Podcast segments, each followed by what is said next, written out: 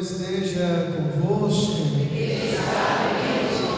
Proclamação do Evangelho de Jesus Cristo segundo Lucas. Glória a vós, Senhor.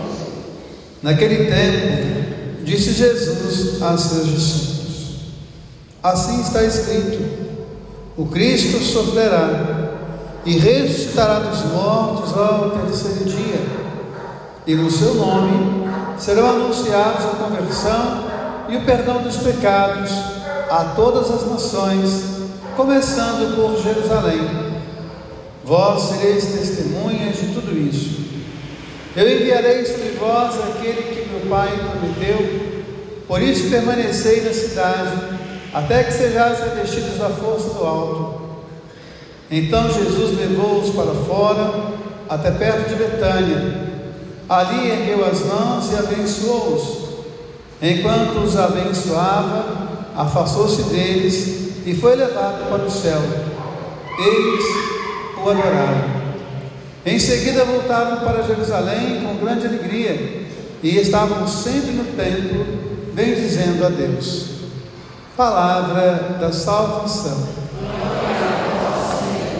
Que a palavra do Santo Evangelho nos conduza à vida eterna minha irmã e meu irmão.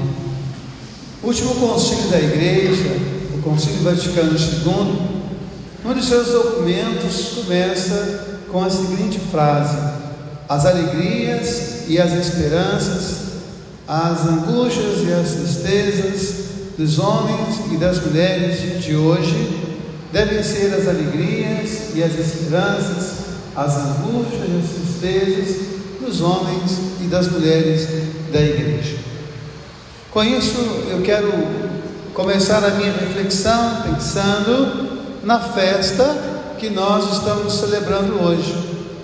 A liturgia da Igreja Católica, ela é pontuada por tempos distintos e também por festas distintas. Nós temos a liturgia do Advento, a liturgia do Natal, da Quaresma, a liturgia da Páscoa, do tempo comum, e nas muitas festas da igreja nós temos a celebração da Ascensão de Jesus. O que, que essa festa tem de especial? Essa festa ela é especial porque ela é um divisor de águas da história. Jesus veio, ele formou discípulos, ele formou comunidade, ele deixou a igreja fundamentada sobre a rocha de Pedro e dos apóstolos e ele volta para o Pai. E a partir do momento que ele volta para o Pai, cabe a cada cristão, a cada ser humano que professa a fé em Jesus Cristo, torná-lo presente. Ele já não está mais aqui fisicamente, mas ele se faz presente fisicamente em cada homem, em cada mulher que se diz: Eu sou cristão, eu sou cristão. E quem nos aponta isso de uma forma muito clara e muito precisa é exatamente Lucas. Nós sabemos que Lucas escreveu dois textos distintos. O primeiro texto que Lucas escreveu foi o Evangelho, o Evangelho segundo Lucas. E o segundo texto que ele escreveu foi Atos dos Apóstolos. E é muito interessante porque os dois textos são direcionados ou são endereçados a uma pessoa, uma pessoa cujo nome é Teófilo. E nós sabemos que essa palavra Teófilo é o amigo de Deus. E é muito interessante porque em, no seu Evangelho, Lucas mostra para nós toda a ação do Espírito Santo na vida de Jesus. É pela força do Espírito Santo que Maria se vê grávida. É pela força do Espírito Santo que João Batista e Isabel acolhem Maria e Jesus. É pela força do Espírito Santo que Jesus é batizado. É pela força do Espírito Santo que ele começa a sua missão. Lá na, na sinagoga de Nazaré, quando ele faz a leitura do profeta Isaías, o Espírito do Senhor repousa sobre mim. Então toda a prática de Jesus é uma prática pontuada pela força do Espírito Santo. Depois, quando você vai ler Atos Apóstolos, ele é muito interessante, porque a primeira coisa que acontece em Atos é Jesus voltando para o Pai ele volta para o Pai. Mas a segunda coisa, no capítulo 2, já fala da festa de Pentecostes. Ou seja, Atos Apóstolos não fala mais da ação de Jesus. ele fala da ação da igreja. E esta ação da igreja só pode ser compreendida pela força do Espírito Santo. Assim, cada um de nós, teófilo que somos, somos convidados a nos abrir todos os dias à graça e à força do Espírito Santo. E a leitura de hoje ela é muito interessante numa perspectiva. Quando Jesus sobe para o Pai, os discípulos ficam ali olhando, olhando para o céu. E o que, que acontece? Vem dois anjos e falam para eles: para de olhar para o céu. Então eu vou dizer para vocês aqui de uma forma muito, muito simples. É como se o anjo estivesse dizendo assim: meu filho, você não vai encontrar Deus no céu, não. Se você olhar para o seu lado e não ver Deus, não é no céu que você vai encontrar Deus. Nós estamos vivendo um momento muito delicado, até na história da igreja.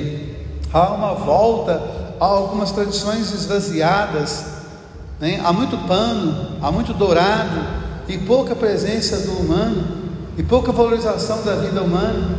E a nossa sociedade ela vai respirando uma barbárie que aconteceu lá no Sergipe essa semana. Aqueles soldados lá que põem um rapaz que era doente dentro de uma viatura e toca um gás dentro da viatura e o rapaz morre asfixiado. E é muito interessante porque isso vai se tornando uma normalidade para nós. Aquela ação da polícia lá no Rio de Janeiro, ah, mas lá tem traficante, lá tem gente drogada. Tem. Vocês acham que no Rock in Rio não tem gente drogada? Vocês já viram a polícia agir no Rock in Rio dessa forma? Vocês acham que nos estádios de futebol, nesses grandes jogos, não tem droga? Você já viu a polícia agir dessa forma? Então é muito interessante, não estou aqui justificando violência nenhuma, muito menos os criminosos, tem que haver justiça, tem que haver punição, mas não é dessa forma. E nós vamos aceitando essa barbárie. E é muito interessante porque a gente começa a classificar aquilo que é sagrado e aquilo que não é sagrado. E é muito curioso porque quando Jesus morre, ele rasga o véu do templo e diz: Olha, tudo é sagrado. Tudo que move é sagrado. Toda a vida é sagrada. E às vezes na igreja é uma preocupação exacerbada com isso. Me lembro um dia que eu fui fazer um casamento numa igreja, não vou dizer aonde. E quando eu cheguei lá, a noiva foi receber as alianças, eu peguei o buquê da noiva e coloquei em cima do altar. Veio uma mulher correndo, não pode colocar não, padre, porque o altar é lugar de colocar coisa sagrada. Tem um monte de papel ali. O microfone fica às vezes em cima da mesa do altar. E será que o buquê de uma noiva que se consagra ao seu marido diante do altar, ele não é sagrado? Então a gente começa a classificar essas coisas, quem é sagrado, quem não é, quem é mais importante, quem é menos importante. E quando você olha para Jesus, qual é a ação dele? Você vai ver aqui no texto: olha, vocês vão para Samaria, para Jerusalém, até os confins do mundo, e lá onde você estiver, você será um teófilo. Eu não estou mais aqui. Eu tenho recebido esses dias de minha irmã, de uma delas, ela me manda mensagem todo dia, duas letras, aliás, duas palavras, duas letras não, duas palavras, cinco letras. Sabe o que ela manda para mim? Todo dia? Pensa bem. Cinco letras, duas palavras. O que vocês acham que ela escreve? Te amo. Quem fazia isso todo dia? Minha mãe. Então o que, que a minha irmã está dizendo para mim? A mãe vive em cada um de nós. E agora é nossa missão dizer para cada um de nós: seu irmão te ama, sua irmã te ama, seu tio te ama. Porque é isso que nós aprendemos. Então, quando Jesus volta para o Pai, Ele não nos deixa órfãos. Ele nos envia o seu Espírito Santo para que lá onde nós estivermos, nós sejamos um teófilo. E quando nós olhamos então para a ação da igreja, eu gosto muito de pensar no padre Júlio Lancelotti, no trabalho que ele faz. É claro que ele tem toda uma mídia né, que mostra a ação dele, mas há muitos outros que não têm mídia e fazem a mesma coisa. Padre Carlos Henrique, que é aqui, não é de rodeiro, mas ele está sempre aqui, faz um trabalho fantástico em Belo Horizonte, na periferia. Ele sai do conforto da sua casa e vai lá para os viadutos para acolher aquelas pessoas que não têm abrigo, que não têm uma coberta, que não têm comida. A coisa mais fácil, ah, mas está alimentando vagabundo. Interessante, porque há muitas pessoas ali que talvez possam ser. Tem muitas pessoas ali que talvez não gostem de trabalhar. É verdade. Isso pode ser uma verdade, mas não é toda a verdade. Há muitas pessoas ali que foram desencantadas diante da vida. Há muitas pessoas ali que perderam as esperanças da vida. E é por isso que a igreja diz as esperanças e as angústias, as tristezas e as esperanças, as alegrias, tudo isso deve ser nosso, porque cada um de nós é um Teófilo. Então, meu irmão e minha irmã, guarde isso no seu coração. Tudo é sagrado diante do olhar de Deus. Desde Jerusalém, da Galiléia, até os confins da terra, Samaria, tudo é sagrado.